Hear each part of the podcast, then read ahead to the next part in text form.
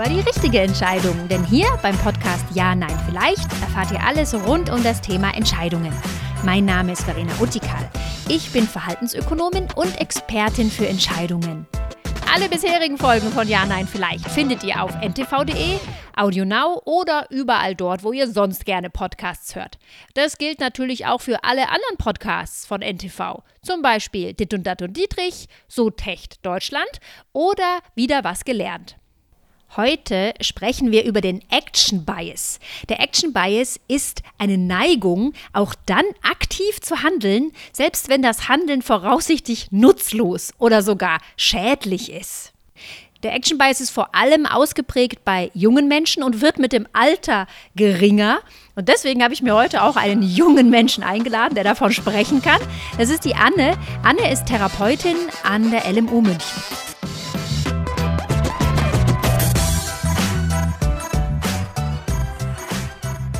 Anne, schön, dass du wieder da bist. Hallo Verena, danke für die Einladung.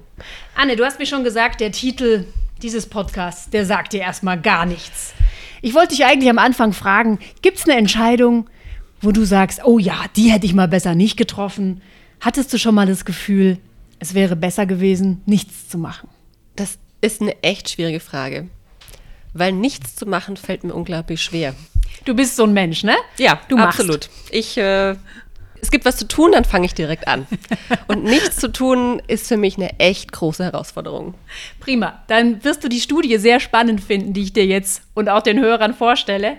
Es ist eine super spannende Studie aus den Wirtschaftswissenschaften.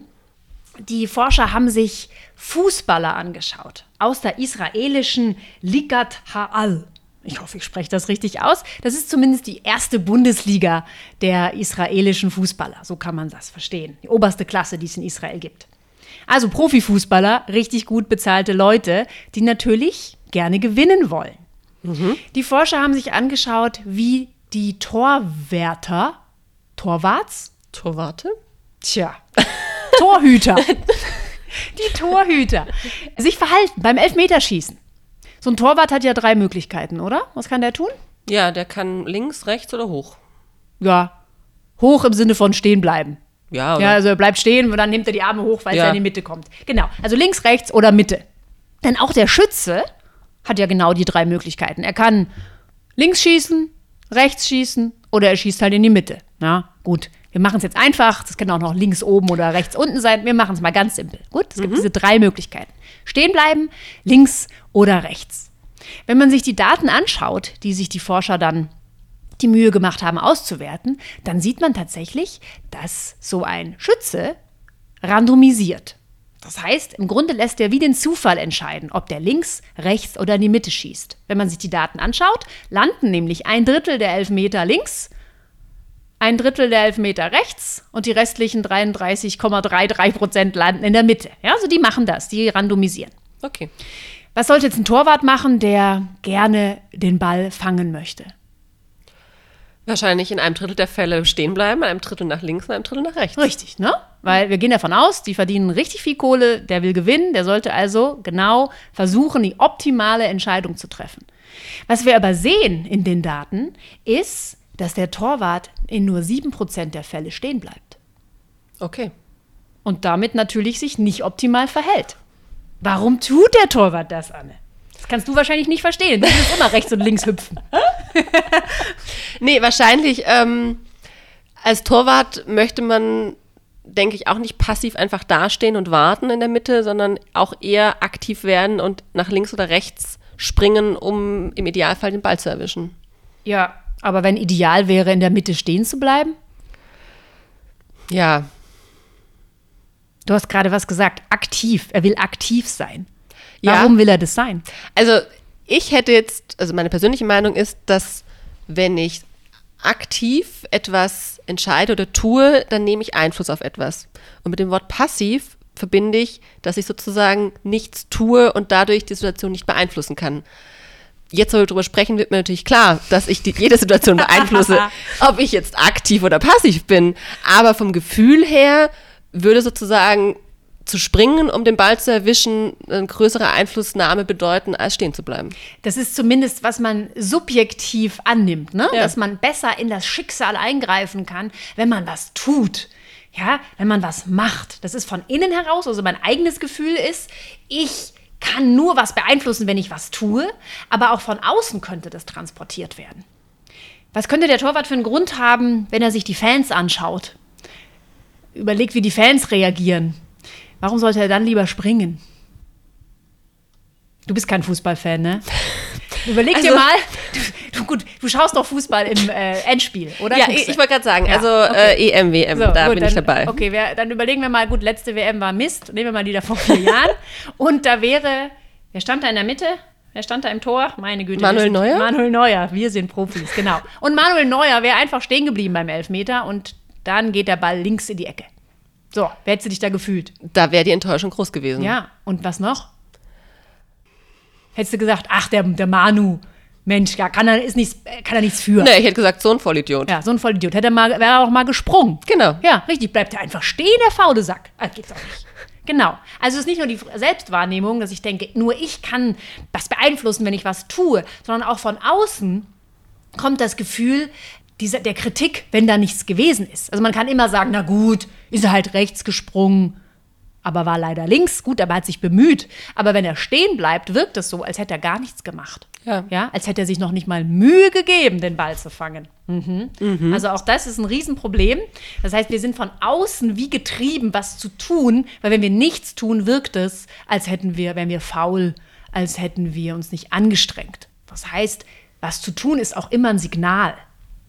Ja. Ja, und wir sehen in der Fußballstudie eben oft auch ein falsches Signal oder ein, ein Signal, das zu einem falschen Ergebnis führen kann. Aktivität wird also sichtbar, ja, wenn ich wirklich springe.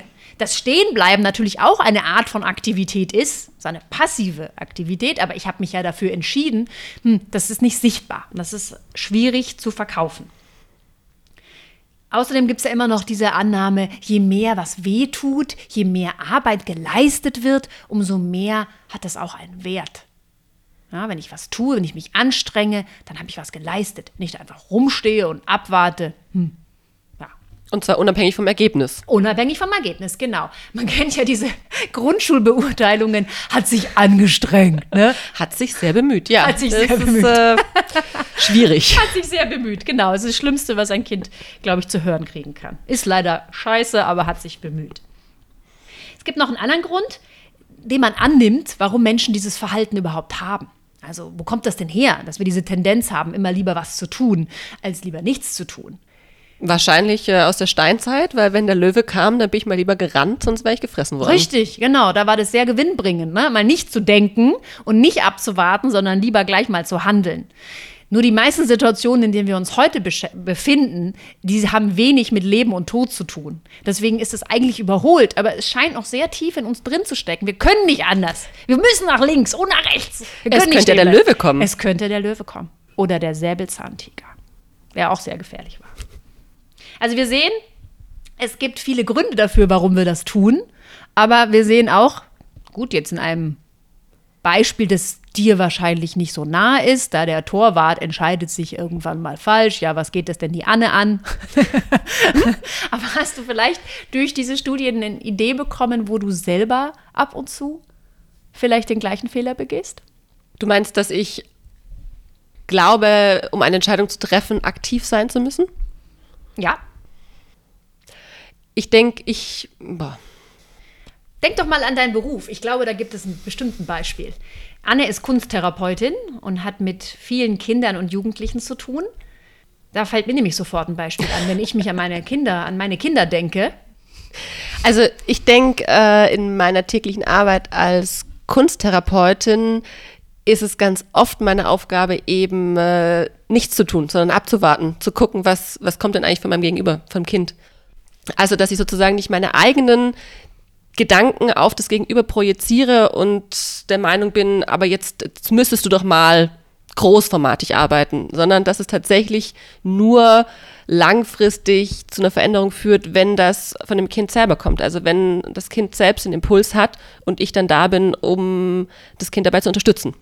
Ja, Kinder sind da ein super Beispiel. Wenn ich an meine beiden denke, die sich in die Haare kriegen und rumnerven und ich mal wieder den Impuls habe, da dazwischen zu gehen und den Streit zu schlichten, dann weiß ich aber ganz genau, dass der Nachmittag gelaufen ist, weil die sich immer weiter streiten werden. Wenn man aber schafft, sich zurückzunehmen und durchzuatmen und die Entscheidung bei den anderen zu lassen, also im Grunde die Entscheidung zu treffen, ich greife nicht ein, ich bleibe stehen, dann ist in meiner subjektiven Wahrnehmung unser Familienfrieden viel länger gesichert. Weil dann deine Kinder das Gefühl haben, sie können selbst entscheiden? Das kommt wahrscheinlich noch dazu, ja. Aber das ist auf jeden Fall für mich diese, diese Baustelle, wo ich versuche, den sogenannten, Achtung, jetzt kommt der Begriff, Action Bias, mhm. die Aktionsverzerrung, wenn man es unbedingt eindeutschen will, äh, bei mir spüre. Na, dass ich denke, ich muss da eingreifen, die gehen mir so auf die Nerven, die kriegen das nicht hin. Tatsächlich wäre es aber besser, sie zu machen zu lassen. Sie lernen es, sie fühlen sich verantwortlich und es hat auch für die nächsten Tage einen positiven Einfluss, weil sie es dann nämlich selber können. Es gibt noch ein paar andere Beispiele, wo man den Action Bias sehr gut beobachten kann. Eine Studie hat sich äh, hat Polizisten begleitet mhm. und hat ähm, Polizisten auf Streife begleitet und sie beobachtet, wie sie bei Konflikten von anderen eingreifen. Was man da sieht, ist, dass junge Polizisten sehr häufig eingreifen, versuchen zu schlichten. Ältere dagegen warten ab. Erfahrene Polizisten warten ab, greifen nicht ein, sind also der Torwart in der Mitte ja. und schaffen es dadurch, dass Dinge nicht so schnell eskalieren. Also Passivität ist deutlich hilfreicher. In diesen Situationen, richtig. Wo man es auch ganz häufig sieht, wann warst du das letzte Mal beim Arzt? Äh, schon ein bisschen her. Hast du was verschrieben gekriegt? Ja. Ja, natürlich. natürlich, natürlich hast du natürlich. was verschrieben gekriegt. Ja, das ist der Action Bias der Ärzte. Ja, auch genau das gleiche Argument, wie, da, wie wir jetzt gerade bei den Tormännern gesehen haben. Ein Arzt, der nichts verschreibt, ist untätig. Ja, was ist das für ein Arzt? Also der hat, mich, der hat mir noch nicht mal was verschrieben. Ja, wie ja. ich soll mich ausruhen und Tee trinken. Nee, nee, brauche da was. Ja, und der Arzt, wenn der mir nichts gibt, dann ist der faul und ähm, Aktivität da geben, was verschreiben, gerne auch mal Antibiotika. Mhm, ne? mhm. Ist ein Zeichen für Aktivität und das heißt, der Arzt ist definitiv nicht faul, sondern der hat sich Gedanken gemacht. Ja. Auch ein Experte. Ja, ja. ja. Was brauche ich, damit es mir wieder besser geht? Bitte ein Rezept. Richtig, ganz genau. Ein Grund übrigens, der auch noch wahrscheinlich auch für dich zutrifft, warum du immer so gerne handelst. Jetzt bin ich Fällt neugierig. Mir noch ein. Wartest du gerne? Boah, nee. also warten ist nervig.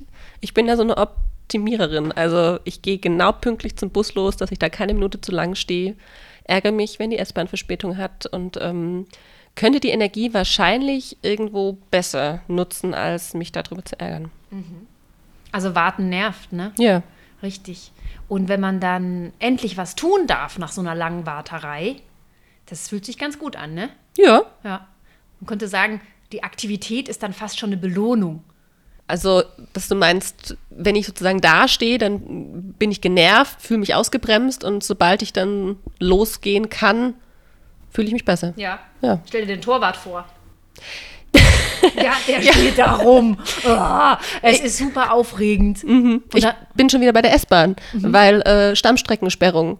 Die S-Bahn fährt nicht weiter. Es ist total köstlich zuzusehen, wie die Leute auf einmal in Aktionismus ausbrechen, ihre Handys rausholen, versuchen rauszufinden, was ist denn da los, telefonieren. Manche rennen raus und denken, wenn ich jetzt den Bus nehme, der dann über, weiß ich nicht, den Rotkreuzplatz fährt, dann bin ich vielleicht doch noch schneller, anstatt dass man einfach sitzen bleibt und sich denkt, okay, selbst wenn die S-Bahn erst in zehn Minuten losfährt, bin ich wahrscheinlich schneller am Ziel, als wenn ich jetzt äh, irgendwie in wilden Aktionismus zum nächsten Bus renne, der weiß ich nicht, wohin fährt.